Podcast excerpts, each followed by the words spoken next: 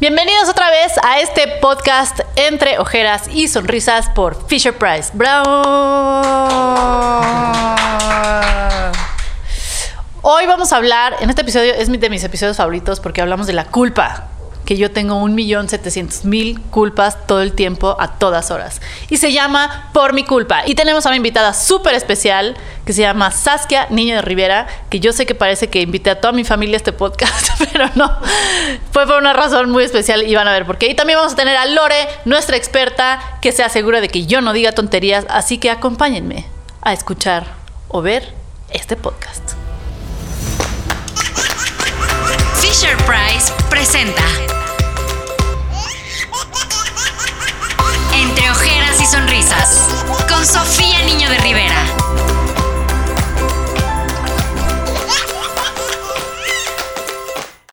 Saskia, gracias por estar aquí. Sofía, feliz de estar aquí contigo siempre. siempre. Lore, gracias por estar aquí otra Muchas vez. gracias. Lore es especialista. Dile que eres especialista, porque yo nunca sé decir tu profesión y lo voy a arruinar. No, para nada. Te preocupes. Este, yo soy terapeuta de lenguaje y aprendizaje y maestra en neuropsicología y educación. Ah, padrísimo. O sea, yo la necesitaba de chiquita, niños. pero ya es demasiado tarde, Lore. Ya es demasiado tarde para mí. Sálvalo a todos los demás. semillas. Ya tengo mis semillas exactamente.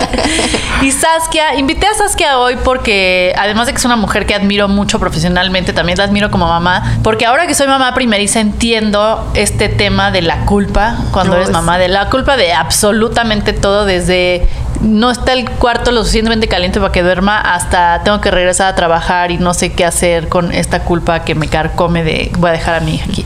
Entonces Saskia es una mamá que trabaja full time más que cualquier otra persona, aunque no sean mamás o papás. Es, una- es como, si tienes cinco minutos en el día, es como, ¿qué más puedo hacer? Tengo que trabajar, no se está quieta ni un segundo. Y además tu trabajo es, es no solo para México, sino también para mamás, para mujeres que son mamás en prisión. Ajá, entonces tú tienes todo. Lo hemos hablado decirnos. 20 veces, ¿no? 20 La veces. maternidad debe de venir con un manual de culpa de, de Pau, Sí. ¿no? Así como sale el bebé de tu cuerpo, debería salir el manual después. Así de, y ahí te va el manual de culpa porque... Y lo peor es que hablo con mamás y nunca la dejas de tener. O sea, yo tengo como la esperanza que te acostumbras eventualmente, ¿no? No. no, no, no. Hasta no que eres abuela y continúas con las Sí, culpas. no, sí, yo lo veo en mi mamá también. También yo porque he sido un poco ¿Complicada? complicada como hija puede ser que le he dado mucha culpa a mi mamá por alguna razón pero perdona a mi mamá pero sí sí lo veo y yo creo que es algo con lo que tienes que no se quita pero tienes que aprender a vivir con él Es que aprendes a vivir con él, se vuelve parte, yo creo, de tu día a día. En mi caso, cada que me subo a un avión, si tengo que viajar, cada que entro a una cárcel, cada que me pusieron un desayuno importante y tengo que romper el ritual que me gusta respetar de llevar a mi hija a la escuela, es como de, ya Ay, sabes, sí. como, ¿cómo le hago para...? Pero al final son decisiones que, que, que, que tomas al momento de que vas a ser mamá y yo sí creo que es una decisión que tienes que tomar desde que te embarazas o incluso antes de embarazarte porque Sí. también lleva, lleva a ciertos sacrificios el decidir ser una mamá que trabaja así como lleva sacrificios el decidir ser una mamá que se queda en casa porque también no sé me imagino que los que se quedan en casa de pronto es como de sáquenme ahora qué aquí, hago? Sí. ¿no? Ahora qué hago ¿A dónde lo llevo? y hay que hay que follow through no hay que Sí, sí. ¿Tú cuando empezaste, o sea, en, en qué momento notaste como, uy, esto va a estar difícil? O sea, la primera vez que sentiste la culpa de, tengo que regresar a ser yo, o sea, ya diste a luz, ya los primeros meses Sí. que son muy difíciles de lactancia y demás, si es que decidiste dar pecho, ¿y en qué momento la dejaste y dijiste, uy, no, esto me, esto me va a costar trabajo? ¿Sabes qué? Con, con mi hija fue como bien fácil toda la parte de los primeros meses. Yo entré, o sea, yo sí me mentalicé grueso cuando estaba embarazada, desde el día que me enteré que estaba embarazada, sí fue un tema de, este, yo voy a regresar a trabajar. Yo tengo una organización, yo vivo apasionada, tengo muchos proyectos y voy a regresar a trabajar. Vengo de una mamá que también todo el tiempo trabajó, entonces es un poco el ejemplo que tengo en casa. Eh, entonces, digamos que a las tres semanas que nació Pía, yo ya traía como ese chip de tengo que regresar y me pareció muy fácil amarrarme a Pía en estas cosas que se usan, de, Ah, claro. ¿no? Este, que son deliciosos. Sí. Me la amarré y como que salí con mucha energía, con mucha más energía de Que la era que. Yo hormonal. creo- sí, yo creo que era hormonal. Sí, hormonal. sí, sí, sí. ¿Cuál era la que dijimos que daba energía a la hormona? La Ah, este, progesterona. endorfina, no, pero más la endorfina. La endorfina, la endorfina, endorfina. Con mucha endorfina. Eh, Porque aparte nos da, ¿estás de acuerdo que cuando nace tu bebé tienes como esta hormona que te hace sobrevivir? Sí. Entre, en mi caso fue cesárea, entonces entre la cesárea y entre despiértate cada una hora, este, no duermas, siéntete que no sabes qué está pasando, hay algo que te hace como sobrevivir. Sí. Pues yo, digamos que transmití eso en regresar a trabajar y entonces me pareció muy fácil amarrarme a mi hija e irme a trabajar. Y entonces los primeros meses con Pía fueron realmente regalados hasta el punto que llegué yo a cuestionar, como de por qué se le complica a la gente. Me acuerdo una vez. No, no, no, y aparte pues te sientes súper poderosísima como mamá primeriza, ¿no? Claro. Puedes contra el mundo. Claro, o sea, claro, nadie entiende qué es ser mamá y lo increíble que es ser mamá hasta que eres mamá y tú ya tienes esa, esa sabiduría, ¿no? Entonces, nunca se me olvidar una vez que tuve que ir a una junta y la chava que me ayudaba este, los días que tenía juntas importantes y, y demás, por cualquier cosa, ese día no pudo llegar. Y era una oficina, era una reunión con la gente de Carlos Slim, imagínate, ¿no? Entonces, ahí voy yo. Es que mi prima es muy importante. No, cero, cero, cero. Se iba yo este, con puro empresario de corbata, este, saco, ya sabes. Y llego yo con carriola, cobijita, pañalera, bebé amarrada, ya sabes. Y claro que fueron los cinco minutos que pía, pues no iba a dormir, ¿no? Ah, claro, claro. Yo caminaba por el cuarto, uy, hubieran visto los tipos, o sea, nivel de cara, de estrés, de qué hace esta vieja aquí Con con un un, bebé. O sea, qué es ese? qué falta de respeto, pero no estoy entendiendo, pero ya sabes. Y yo dije, pues, güey, va. Entonces, la otra no dejaba de llorar y ya sabes, y yo, entonces, como les decía, vamos a hacer, y ya sabes, y yo, y yo sacudía a mi hija.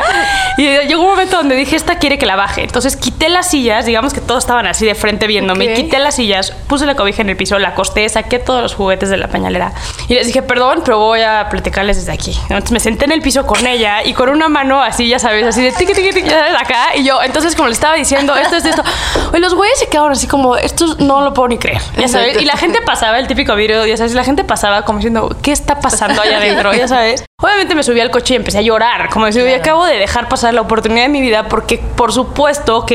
si estuviéramos en otra parte del mundo, tal vez si una Sí, situación una de ludoteca. esas, una ludoteca o alguien que te hubiera dicho tranquila, no, pasa, nada. Aquí la cara de susto y de palidez de estas personas fue así como impresionante. Y sabía que era una oportunidad que seguramente no iba a, a regresar. Y no pasaba nada tampoco, nada más que fue la primera vez que dije como, ok, o sea, no, No va a es estar igual, tan sí. fácil, ya sabes. Y no, y no, y no, y no pasa nada. Cuando empezó a caminar, ahí también ya te la ves un poco más complicada. Y creo que los primeros momentos que dije, ok, esto va a estar muy, muy fue cuando dije, tú te quedas, yo me voy, porque en esta no me puedes acompañar y en esta no me puedes acompañar y en este viaje, en el avión antes era fácil y ahorita ya no tanto y si voy a ir un día o dos días a un lugar y a llevarte cambio de horario, o sea, ya que empieza, ah, así la culpa viene con todo y Con Sí, todo. ya Sí, a mí también. A mí me pasó, la primera vez que la dejé, dije, el cordón no se corta en el hospital. No, claro. El cordón se corta cuando te vas la primera vez y la tienes que dejar porque te fuiste a trabajar o por lo que sea. Ahí, ahí fue cuando yo sentí, o sea, yo lloré una hora porque la estaba dejando porque yo dije, "Oh, no me he separado de ella desde que estaba embarazada. O sea, ¿cómo le voy a hacer? Entonces sí, sí tienes que lidiar con una, una estira y afloje de qué tanto regreso a mi vida anterior, porque nunca vas a regresar a tu vida anterior. Y, y creo que es algo que todas tienen que entender. O sea, tu, tu yo de antes ya no existe. Ya no existe, Se Sí, está transformando y es también un luto. sin duda. Dejar ese yo atrás. Es Y se vale de- reconocerlo. Creo Claro. que es súper importante reconocerlo. Me acuerdo cuando nos fuimos tú y yo justas, ¿te acuerdas a Boston? Que estábamos súper emocionados de que nuestro yo me viaje. tuve que, que yo me tuve que ordeñar en el baño del avión. Literal. Porque todavía estaba dando pecho y me estaba dando mastitis y yo así Sí. en el baño del avión. Estuvo bien padre. Entonces, si subiera un avión donde había medio leche en el espejo, fui yo. Y aparte agarrabas tu leche por todos lados como si fuera lo último. Sí, exacto, No, no, no, la así como el la culpa la transfirió en la leche. Pero aparte la noche anterior dije, esta no se va a subir al avión. No, o sea, me escribía y me decía, oye, es que está muy cañón, o sea, mañana ya no la voy a, o sea, la voy a dejar, ya no la voy a ver y yo, todo va a estar bien. También creo que lo que dice Sofía va a estar, es bien interesante porque es- tenemos que entender que la culpa nunca se va a ir. Y no puedes dejar de hacer cosas por la culpa. Entonces, de pronto, ¿no? Hoy regreso y es que bien nos las pasamos en Boston. Qué divertido estuvo el show que fuimos a ver. Pero estando allá, sí, la culpa estuvo. Y entonces cada viaje que haces, cada junta que vas, cada momento en que decides dejar a tu hija, se llena de culpa. Y ahorita que mi hija, que es un poco más chica que la tu- es un poco más grande que la tuya, ahora entró en los Terrible 2. Entonces la culpa es regañar y de poner límites y que esté desesperada llorando, pero llorando con un sentimiento y que tengas que decir, no. Esta no me la vas a hacer. Yo, a mí me pasó, y tú dime si es correcto o no es correcto, o ni siquiera dime si es opción o no es opción. Pero yo ya le empecé a regañar y a poner límites a mi hija desde los nueve meses.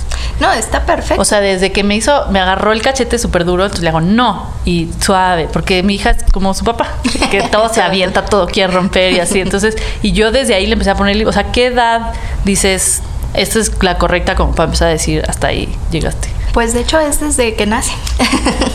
no.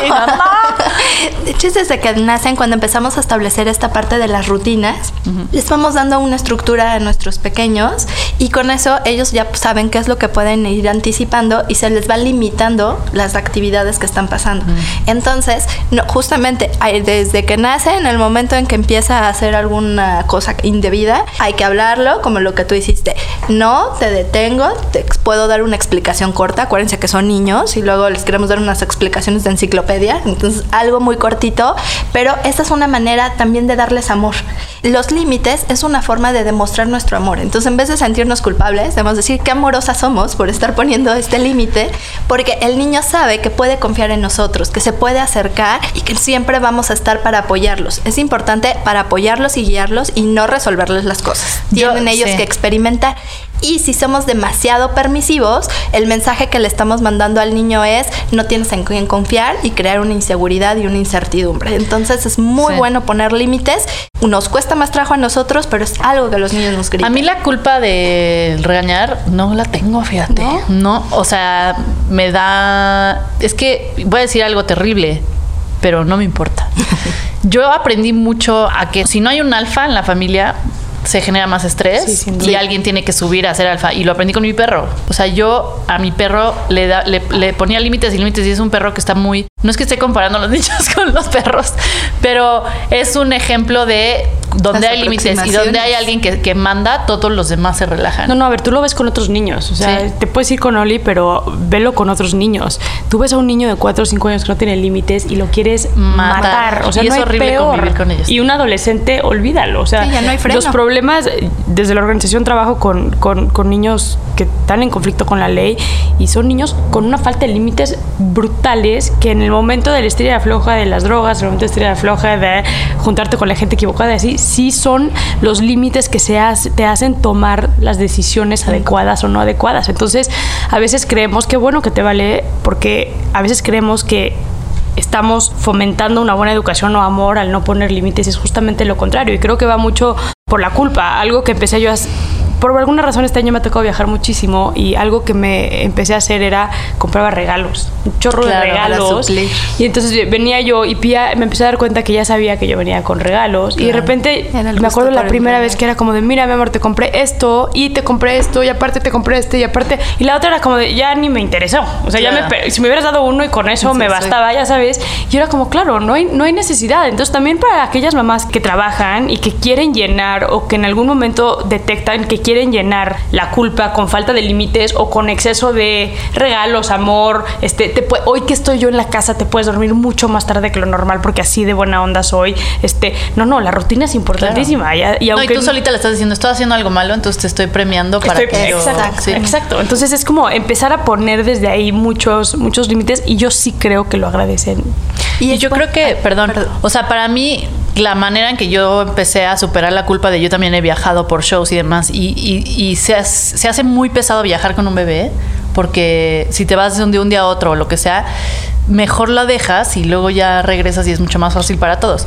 Pero lo que yo empecé a hacer es a decirme a mí misma, a ver, cuando ella crezca, ¿qué le voy a enseñar? Que se tiene que quedar en la casa para que nunca esté solo su hija y no puede trabajar por eso, o le voy a enseñar que eres mamá, eres mujer, eres profesionista, eres todas estas cosas y si quieres trabajar, que tu hija entienda que tienes que ser independiente, que, que eres una mujer poderosa, que tienes todas estas opciones, que todo. Entonces, es ¿qué con el ejemplo, ¿no? O sea, tienes que, que- que guiar con el ejemplo. Y también, ojo, el ejemplo que quieras, ¿no? Porque a veces pasa muchísimo con. Y, y yo, el papá de de Manuel, el papá de Pía, es un papá que viene de una mamá que nunca trabajó, que siempre estuvo en la casa, que fue como la perfecta mamá, este, que estuvo involucrada en la escuela, que las mejores amigas eran las mamás de los otros niños, ya sabes, y mi mamá no sabía los nombres de las mamás de los otros niños.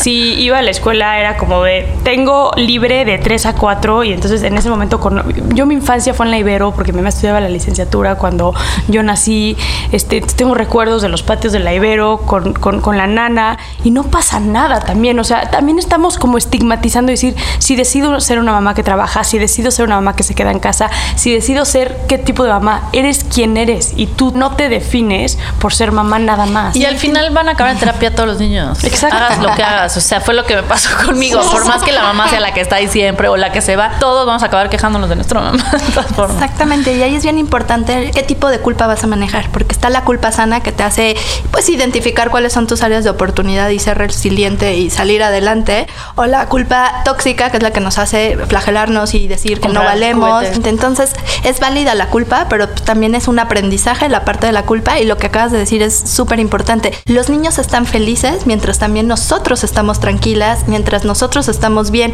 y pues hay diferentes estilos de mujeres. Hay mujeres que pueden desarrollarse profesionalmente y eso los hace ser mejores mamás porque Claro. el momento que están con los niños es un momento de calidad, no es tanto la cantidad, sino la calidad que estamos. Y también hay la decisión de las mamás que quieren estar todo el tiempo con sus niños, que también es bastante admirable porque es un gran trabajo que No, luego se llega a descalificar. Ah, no, yo, yo, yo he Y cada quien eso, sí. tiene que respetar. Yo ni siquiera diría que uno es mejor que otro. Yo creo que No. son decisiones y también la decisión tiene que venir como con mucho autorreflexión en el aspecto de decir esto viene, porque a mí sí me ha pasado que una vez estaba yo en una cena que tenía que estar y de repente suena mi celular y es Manuel. Contesta, contesta, contesta, contesta y no vi y de repente veo y me dice ve y entonces un video de Manuel con Pia, creo que te lo enseñé hasta te hablé llorando, estoy sintiendo que, que, que y me dice mira y un video y yo así a la mitad de mi cena así viendo un video y se voltea a Manuel y le dice a Pia mi amor, ¿cómo te llamas? Y Pia, Oh. Pia.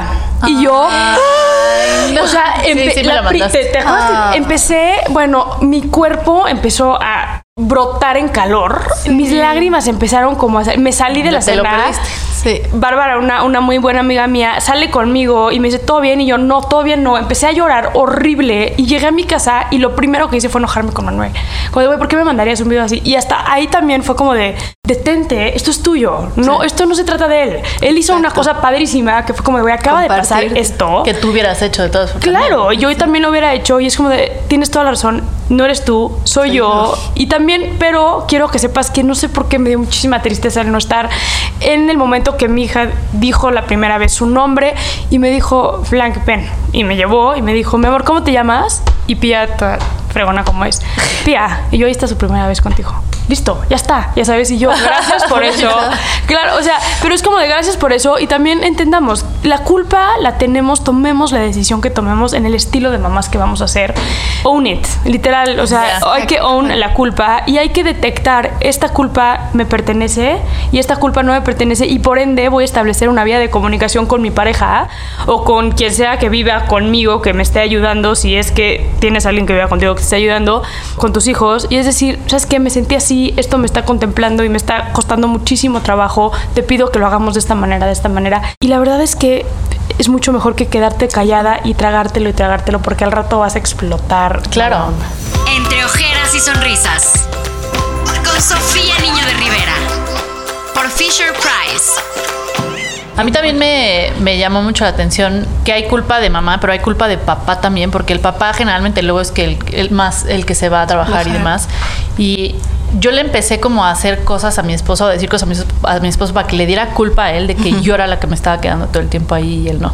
O sea, porque yo soy la que me tengo que quedar y porque yo soy la que tiene que estar aquí, porque tú eres el que se va y porque tú eres el que duerme más y porque tú no la oyes en la noche y yo sí me despierto. Entonces yo estaba tratando de agarrar mi culpa y metérsela a él por la boca así de toma toda mi culpa, que yo no la quiero. Y, y la comunicación es súper importante porque él llegó un momento que me dijo, a ver, No o sea, entiendo. ¿cómo le, hacemos? ¿cómo le hacemos? Porque yo tengo que irme a trabajar a fuerza. Evidentemente me encantaría quedarme aquí, pero tengo que irme a trabajar. Y tú también vas a tener que ir a trabajar eventualmente. Entonces tenemos que armar un formato donde los dos estemos bien y no estemos sufriendo y no me estés echando la culpa a mí de absolutamente todo. Entonces dije, ok, va, pero sí pusiste mal el pañal. Entonces, to- de todas maneras le echo le tantitas, tantitas de las culpas y así. Esa culpa se la transferimos a los pequeños. Los niños empiezan a sentir que no estamos con ellos, que no estamos bien. Que eso lo odio. Odio que me digan, es que todos lo sienten. O sea, sí ya sé, pero también quiero sentir cosas y Estando con no estar ella. pensa- ajá, y no estar pensando que lo estás sintiendo, o sea, porque no puedes estar, estar perfecta todo el tiempo. No, y es mejor exacto decirle, oye, mi amor, ahorita necesito cinco minutos, voy a estallar, gritar, tomarte el tiempo que tengas. Y No lo que dicen, y retomarnos también en ese momento de, de paz, de tranquilidad y de hacer lo que nos gusta, porque eso es lo que le vamos a transmitir. Entonces, como ellos nos vean, como ellos nos lean, es lo que ellos van a tener. Y tener una mamá que trabaja, pues también tiene muy buenos be- beneficios porque ven que las mamás son productivas, que tienen diferentes este, facetas y que son felices. Y también entender que los niños, en esto que los niños se dan cuenta de absolutamente todo. todo. Yo una vez estaba en mi cuarto y estaba platicando con Manuel, no me acuerdo bien qué pasó, pero algo me dio muchísima tristeza y empecé a llorar. Este, ¿Sabes que lloran mucho? ¿Cómo se puede? trabajo con criminales, de alguna manera Sí, tengo que no, sí, mi, mi, mi- mi emoción. Pero el chiste es que lo canalizamos. Diferentes. ¿sabes? Pero me acuerdo que Pi entró y según yo Pi no iba a entrar y me vio y me vio como llorando. Y entonces le dije, amor, todo bien. Y entonces Manuel le dijo, mamá está triste y no pasa nada. Y entonces el otro entendió y vino y me empezó como a acariciar la cara. Sí. Que también de pronto está padre porque yo, yo, yo no tengo recuerdos de mi mamá llorando. Entonces siento que Yo seguramente tampoco. se escondía en el baño a llorar. Que también es como de, hey, ojo, Soy no pasa Existe nada. esta emoción. Claro, exacto. Existe y se esta llama emoción y está bien. Exacto. Exacto. No, No, el ya- chiste sí. enojo eh, y se llama enojo y se llama lo que sea. Y no Siempre oyes como- la empatía que llega el niño Sí, y claro. se abraza y ya con ese momento. Pero los niños entienden mucho más rápido que nosotros de, de la muerte, de muchísimas otras cosas que nosotros le damos 10.000 vueltas. Ah, yo siempre oigo a personas decir, no te enojes a los niños, no te enojes, no llores. Y es como, no, a ver, mejor explícale por qué está enojado o lo que es el enojo, porque si no, vamos a crecer y todos adultos no tenemos ni idea de cómo qué hacer con las emociones y estás escondiéndote en el baño llorando porque alguien te dijo que llorar Estaba mal, no está está, es incómodo para los demás. Entonces no los va, no lo va a hacer mucho en público y entonces los niños como que crecen y no entienden qué es lo que están sintiendo. Especialmente los niños, ¿no? Los hombres. Hombres Sí, sí, son a los que más les... Yo... eh, Y si por favor se pueden llevar algo de este podcast, es como de paremos ya con el estereotipo de educar a niños como el otro día en la alberca, así un chavo de mi edad con su esposa, con sus hijos chiquitos, así de estaba aventando a sus hijos y ponle que tenía dos hijos y al lado tenía las hijas, que también chiquitas todas, o sea, ¿qué quieres? Tres, cuatro, cinco, seis años.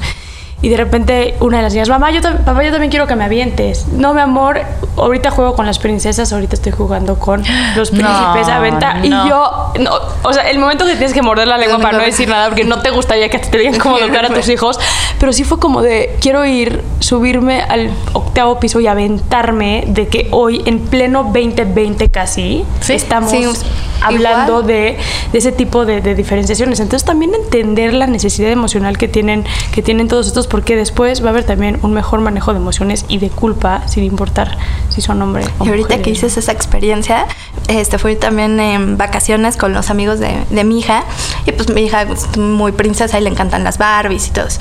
Entonces fue la verdad una cuestión de que todas nos quedamos sorprendidas que el juguete preferido de todos los niños fueron las Barbies y cómo las este, disfrutan y pues realmente ese rol lo, pon- este, lo pone uno, el estigma. Los niños tienen que aprender, disfrutar y ir tomando el cauce que vayan este, cada Claro. vez queriendo y experimentar. Aparte los juguetes yo creo que son muy importantes en todas las etapas, o sea, sobre todo de culpa.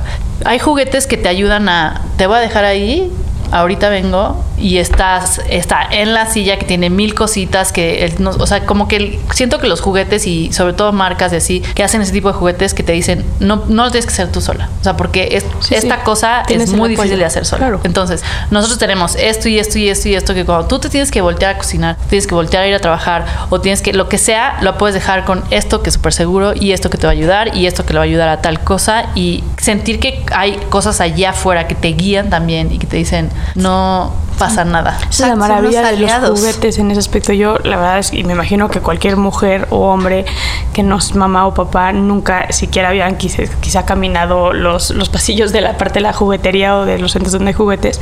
Pero justamente, y creo que justamente, y Fisher Price creo que lo- yo tengo 25 juguetes de Fisher Price. y no lo digo porque No, sea es que es real, Price, pero sí. es increíble decir como, yo sí soy de las que me voy directo.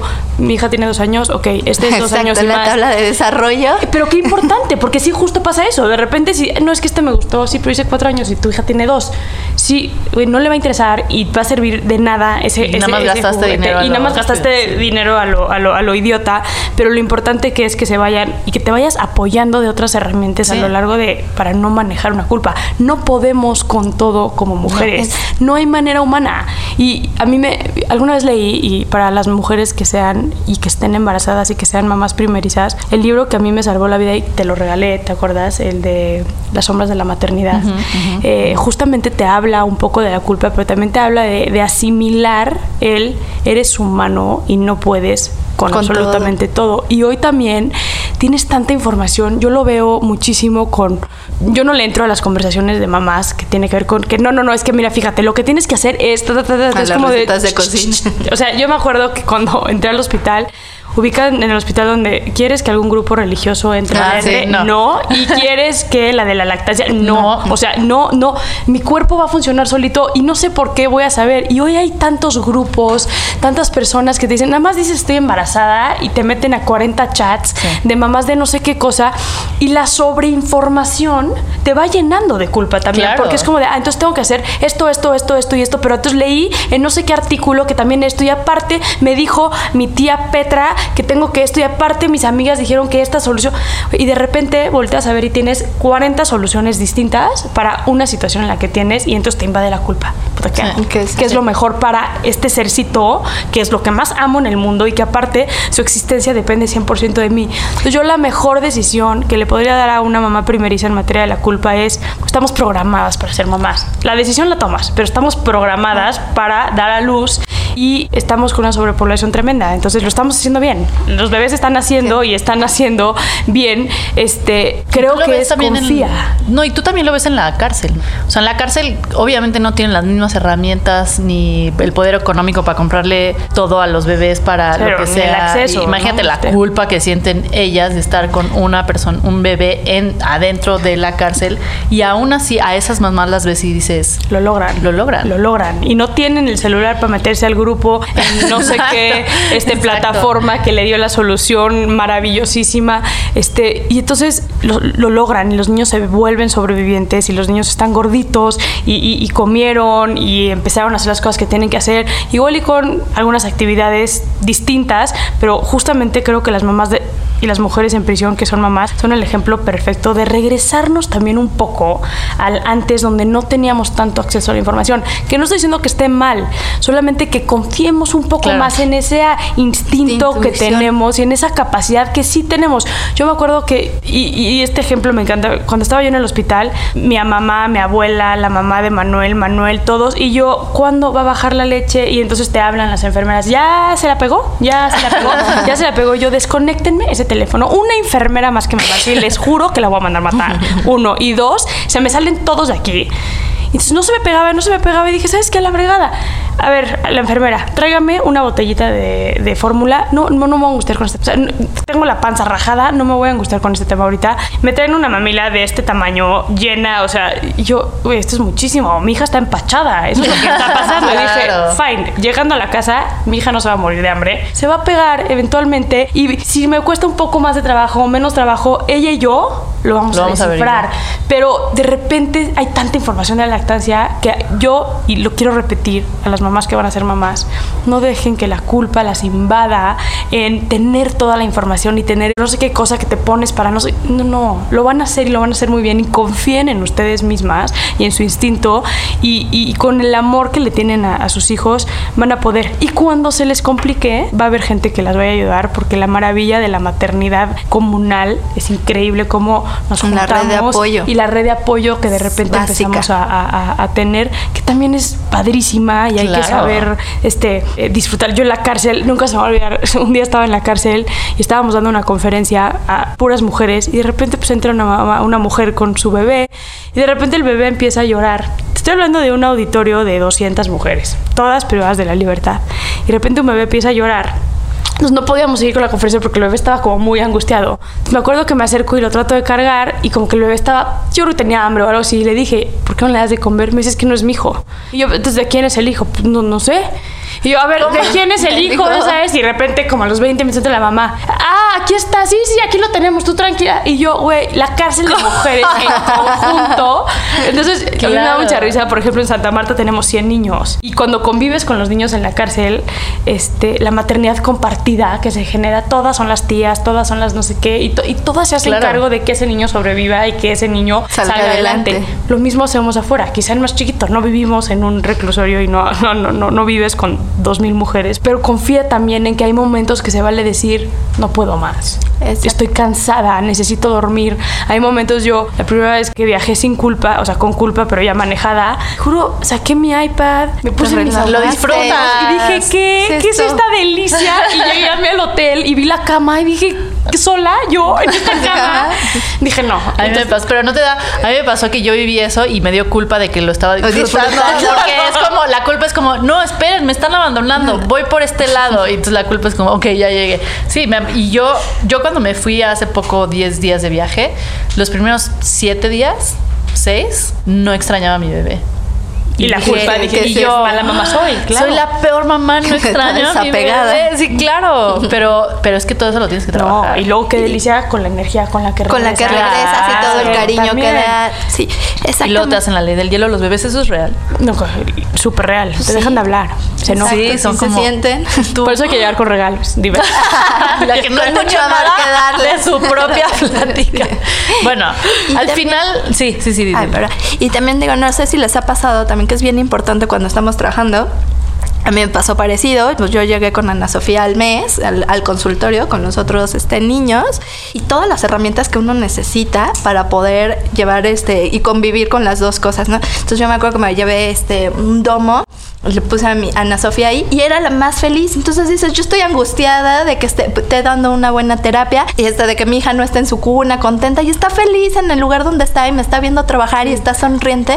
Entonces también el lugar y todas las herramientas que utilicemos van a ayudar a que nuestros niños estén contentos. Si ellos nos ven contentos, ellos están contentos porque no, no conocen otra cosa. Todo es novedad. Exacto, entonces todo es una experiencia, aprenden de todo lo que están viendo y pues más bien es esa parte, ¿no? De volvernos a relajar y ser como niños y vivir tranquilos Sí. como ellos son y apoyarnos de todos estos aliados en la parte de cubrir estas necesidades básicas que nos dan también seguridad y que no caigamos en la sobreprotección. Entonces, eso Claro, nos al final, mucho. o sea, la conclusión es, ¿saben quién no tiene culpa nunca?